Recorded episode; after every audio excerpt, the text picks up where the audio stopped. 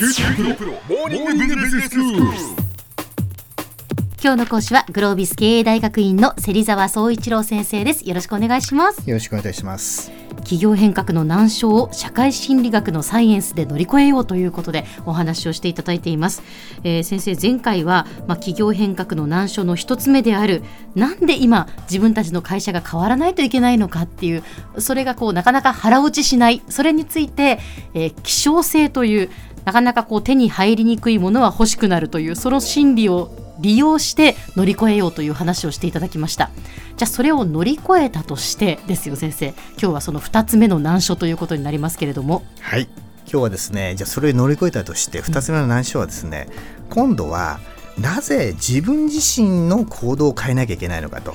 まあ、会社が変わらなきゃいけないのは分かったけど、ええなんで自分なのかと。これがですね、あの実は二つ目のお難所だというふうに考えています。なんかそれは分かるような気がしますねえー、と特にですね、えーよくあるのは、まあ、企業のその業績が悪くなった時ですね、えーそこで働いている人がですね持ちがちな感情というのはこういう状況になったのは経営者が悪いんじゃないかとか、うん。上司が悪いんじゃないかと、うん。大体その組織の上位に対する批判とか不満にこうなっていくんですよね。はいはい。ですからまず自分に矢が向かないというのが一つあります。えから2つ目はですね、まあ、経営関係が変わってくるとですねこれまでの自分たちのその部門の中でね完結するような仕事の仕方ですね、はい大体これではとどまらなくなってくるんですね。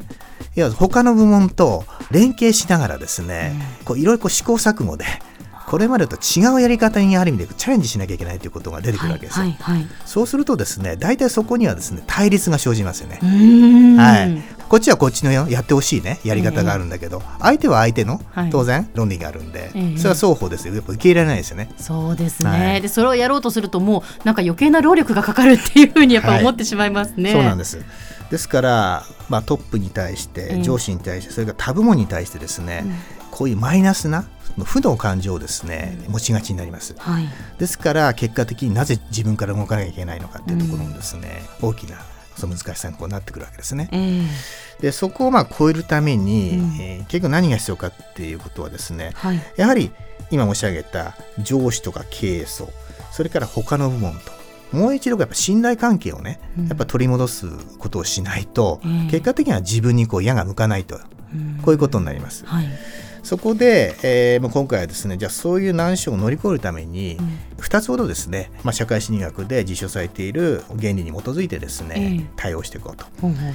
えー、と具体的にはですねあの行為と偏方性というものを考えてますが行為と偏方性。はい。はい、今回はですねこの行為の方うん。に、えーちょっとフォーカスしてお話をしていきたいなと思います。はい、好意を持つ相手ほど賛同したくなると、そうですね。ええ。はいあのー対立している人とええ。信頼構築をね作らなきゃいけないとはい、言った時にん どうしたらいいですかね？対立している人とはい。信頼関係を築く、はい、うーんそうですね。思いつきません先生。えー難しいですよね。ええ。ーそこをですね諦めないで。はい、あえてですね意識して、うん。やっぱ相手のね悪い点ばっかり見るんじゃなくてあまあ良い点。いいところ探しをするってことですね。そうですそうです。そうかそうか。はいあともう一つはですねやっぱ自分とあの共通点ね。はいはい。類似点っていうのも必ずあると思うんで、こういうものをですね意識して探すね努力。あるいは相手とそそのためのコミュニケーションをしていくっていうのがですね、まあ、一つポイントになると。ええ。いうことが証明されてます。はい。それからもう一つはですねあえてええ。相手に対してまずね自分の弱点。ほこれを先に明らかにしたりうあ自分の過ちをですねあえて認めると。うん。これも実は相手との信頼関係を構築するためにはですね効果的だというふうに言われてます。ができますかとこれどうですか？そういうことですよね、はい。い、やなかなかやっぱり自分が過ちを認めるとか、はい。自分が先にこう弱点をさらけ出すっていうのはやっぱ難しいことだと思いますよ。はい。そうなんですよね、えでもこれはまあいろんな実験でその方が結果は出るってことがあ明らかになってるんでね。なるほどでも先生あれですねこう会社の中で、まあ、仕事の上では、まあ、対立していたり他部署であっても、はい。もしかしたら何かあの一緒に遊びに行くじゃないですけど、はいはいはい。その社内でね、はいはい。レクリエーションをしたりとはいか飲み会でもいいんですけど、はい。そういうところであこの人意外とこういうところがあったんだっていうのを知るとかはい。それだけでも違ってきますよね。全然違いますよね。うん。大体あの食わず嫌いになってますからね。まあ、あとですね、え。上司の考え方にはい。ものすごいこのやっぱ集団の考え方が、うん。えー規定されてしまうっていうですね前よりこうネガティブなねよくあの権威主義って言いますよね。はいはい。こういうものが結構はびこっている可能性があるんですね。その上司の言うことに対して、はい。みんながそれをだからその方向を向くっていうことですか？もう鵜呑みにしちゃうと、はいはい。えーこうなると今まさに現場で変化が起きてるんでうんその変化を一番知っている人たちを起点にうん上司に対していろいろやはり提言とかしなきゃいけないんですが、はい。今言ったネガティブな研修がはびこってると、うんまずそういう声が出てこないですよね。うーん。現場の悪い情報はね、えー上に上げないっていうのと、うんまさに同じで、えだからそれを一つやっぱ乗り越える必要があるかなっていうふうに思いますね。うんまあ、そのためには、まあ、上司の方がですね自分の考えを述べる前にね。まずそのメンバーからあまず意見を聞くっていうことを、ええ。やっぱりしっかり丁寧にやるっていうね、うん。まあ、そういうう上司の行動変容っていうのも大事になってくるかなと、いうふうに思います。なるほど。はい、あとですねもう一つ申し上げておきたいのは、はい。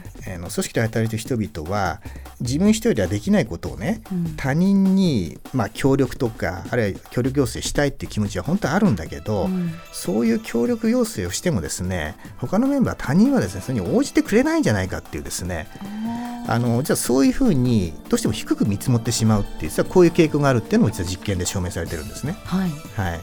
それを脱却するには、ええ。あのやはり上司がねいつでもうん。みんなが悩んでるんだったら、うん。喜んでやっぱ手を貸すよっていうねやっぱそういう姿勢を普段から意識してね、ええ。えー持っておかないとそれもやっぱり根っこのねあの信頼関係醸成にやっぱつながってこないんじゃないかな、まあ、そういうことも言えますね。はい、では先生今日のまとめをお願いします。はい、企業変革の難所の2つ目としてなぜ自分自身が行動を変えなきゃいけないのかと、まあ、そこの納得感っていうのがあ結構難しいということがあります。でそれを乗り越えるために、まあ、行為っていうものとそれから偏方性という、まあ、2つのその原理原則を一つ使うことが有効ではないかということなんですが、えー本日はそのうちのお行為の方について、えーお話をしてきました。今日の講師はグロービス経営大学院の芹沢総一郎先生でした。どうもありがとうございました。ありがとうございました。